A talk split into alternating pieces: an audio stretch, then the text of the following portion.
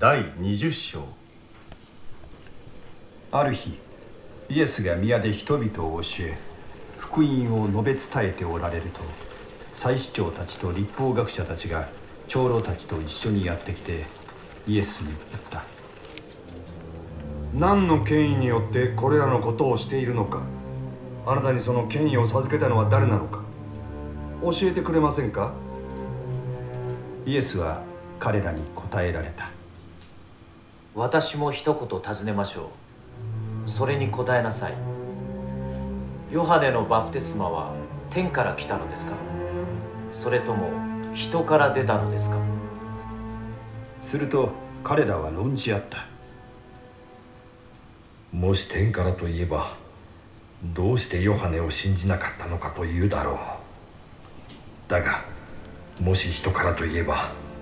民は皆私たちを石で撃ち殺すだろうヨハネは預言者だと確信しているのだから。そこでどこから来たのか知りません。と答えた。するとイエスは彼らに言われた。私も何の権威によってこれらのことをするのかあなた方に言いません。はい、皆さんこんにちは。こんにちは。今日も共に集うことができて感謝します。ルカの福音書、年が明けて68回目を覚えていきたいと思います。今日は、主イエスの権威という題をつけました。先ほど耳を傾けましたが、新約聖書ルカの福音書20章、1節から8節の言葉を味わっていきたいと思っております。いつものように起承転結で4つの部分に分けます。まず、木の部分は1節2節ある日、イエス様は宮で人々を教えておられました。そして、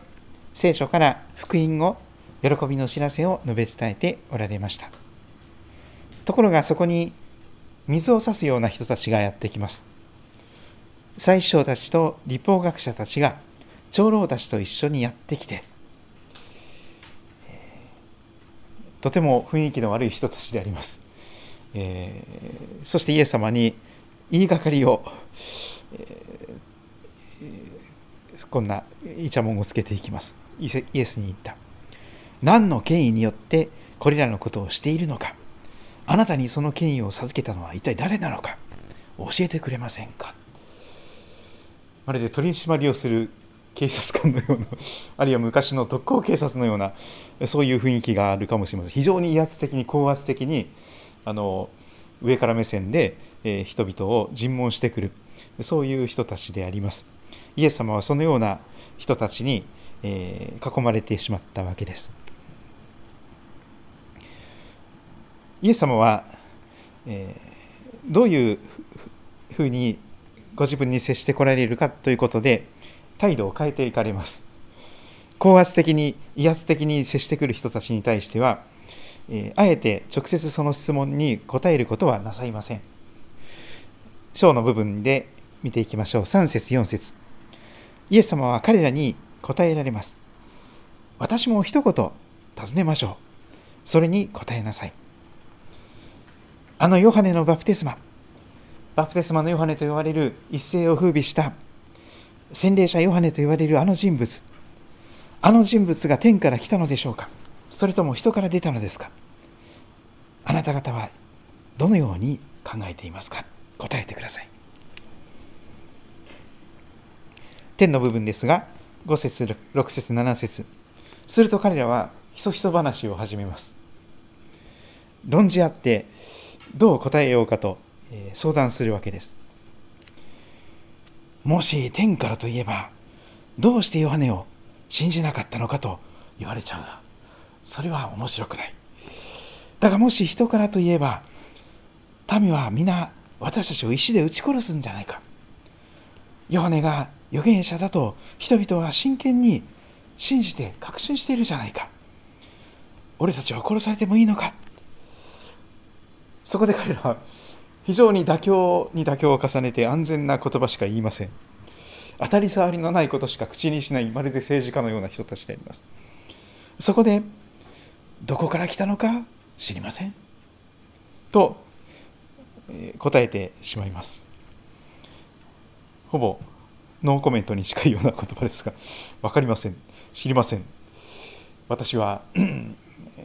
東大卒の何々かですから分かりませんみたいなそういう感じの人たちの姿であります。結論的なことが8節に語られていきます。するとイエスは彼らに言われます。ああそうなんですか。どこから来たのかご存じないとおっしゃる。それでは私も何の原因によってこれらのことをするのかあなた方には言いません。言う必要がありません。そのようにイエス様はピシャリと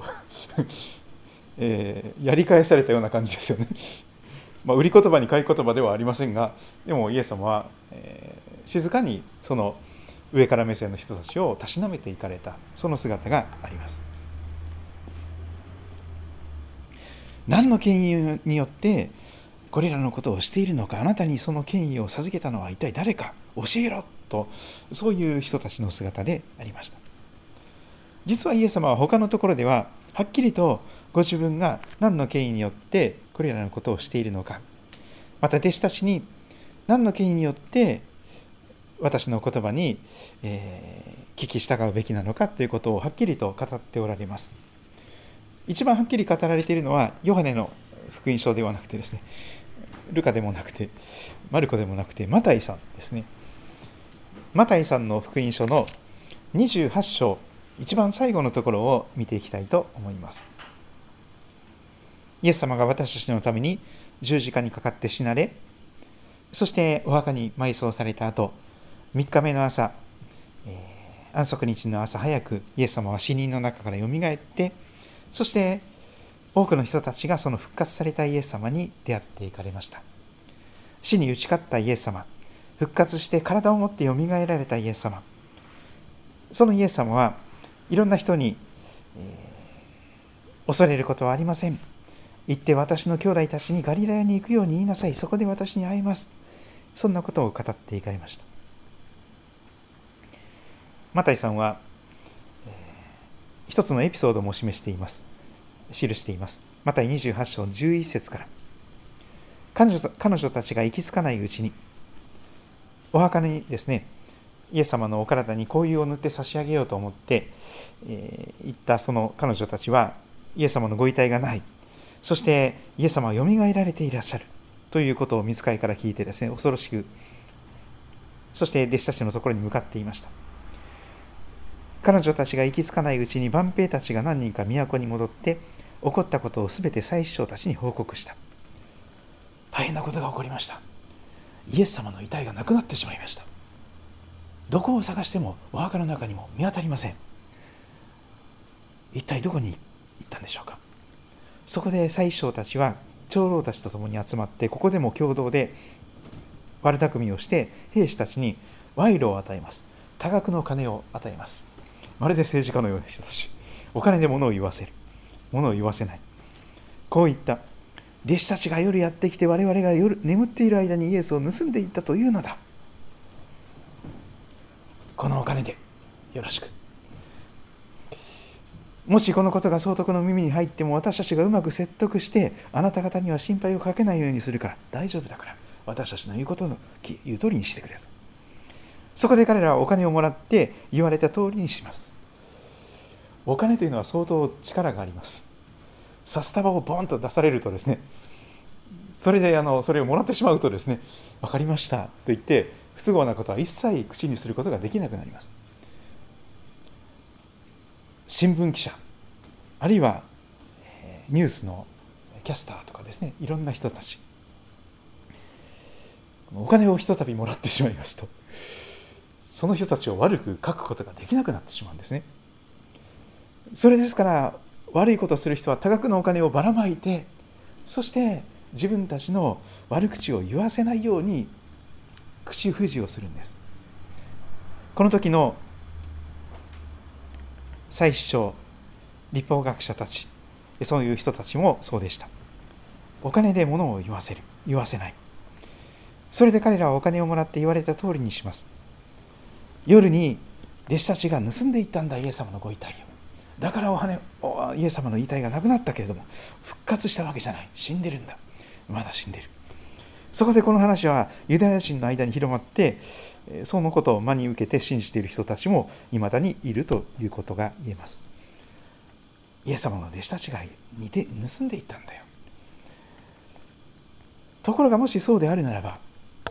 弟子たちが人が変わったように勇気が与えられて大胆に福音宣教などをすることができたでしょうか。イエス様の亡骸を前にして自分たちが信じていた頼りにしていたイエス様の亡骸だけがあってもですね何の力にもならなかったと思います。しかしイエス様は本当によみがえられたのです。だからご遺体がなくなってしまった。お骨もない。それが証拠にその後イエス様は残された11人の弟子たち。あのイスカレトユダは自ら命を絶ってしまいましたので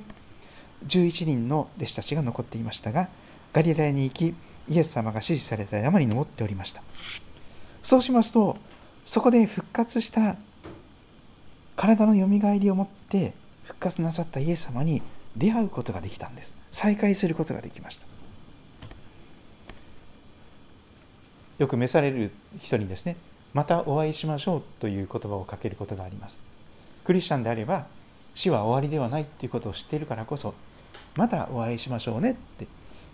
そしてさようならではなくて またお会いしましょうと言って、えー、このひとときの別れを覚える。それはまた会えるということを信じているからですね。彼らはイエス様の復活を信じていたのでしょうか。おそらく誰一人として弟子たちも女性たちもイエス様が本当によみがえるなんてことは夢にも思わなかったと思います。夢枕に立つことはあったとしてもこの思い出の中だけで復活なさるイエス様だったと思います。しかしイエス様は本当に復活して再会することができたんです。イエスにあって礼拝したとあります。本当にイエス様を拝したのです。拝んだんです。ただしこの11人の弟子たちの中にも疑う者たちもいたとまたは記します。それだけ死者の復活などということはありえない。普通は絶対に起こりえないことであります。神様でなければ命の源である神様が働かれなければそんなことが起こるはずがない。ですからなんか眉唾じゃないかこうつねってみてですね嘘じゃないかイエス様が目の前にいるいらっしゃるように見えるんだけど私はまだ寝ているのか夢を見ているのか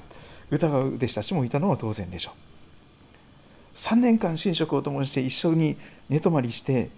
イエス様のおそば近くに見た人たちでさえそうだったんですから見ないで信じる私たちは本当に精霊が働かなければ疑いの中で五里夢中になってしまうことだと思います。しかしそのような中である者はまだ疑いの中で信じられない。しかしそのような中でイエス様は近づいてきて彼らにこう言われます。残された11人の人たち弟子たちに言われます18節イエス様の遺言ですねもちろん亡くなったわけではありませんがこの地上における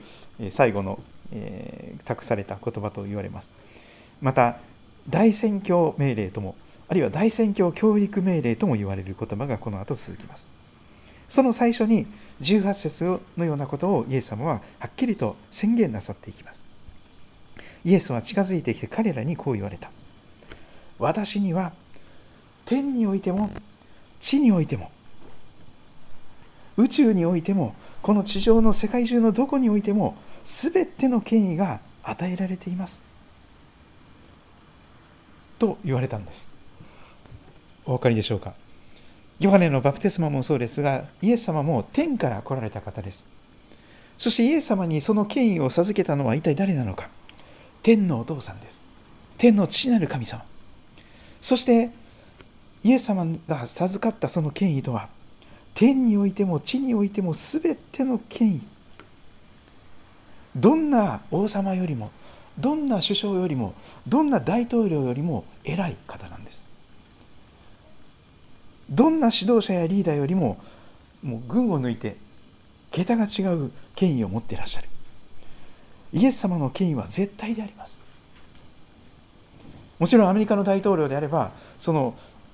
原子爆弾が搭載された核爆弾が搭載されたそのミサイルをですね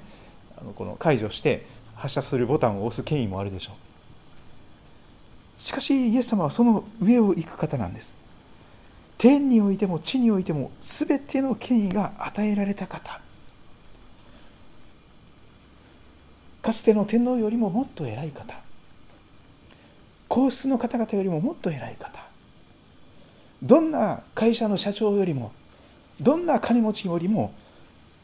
素晴らしい権威があるんです。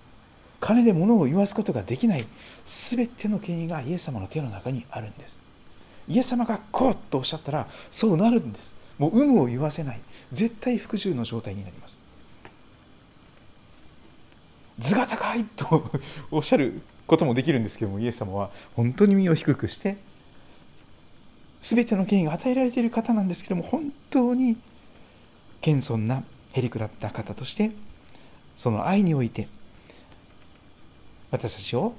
えー、導いてくださいます。何の権威によってこれらのことをするのかあなた方に言いませんと高飛車な人たちにはおっしゃいませんでしたが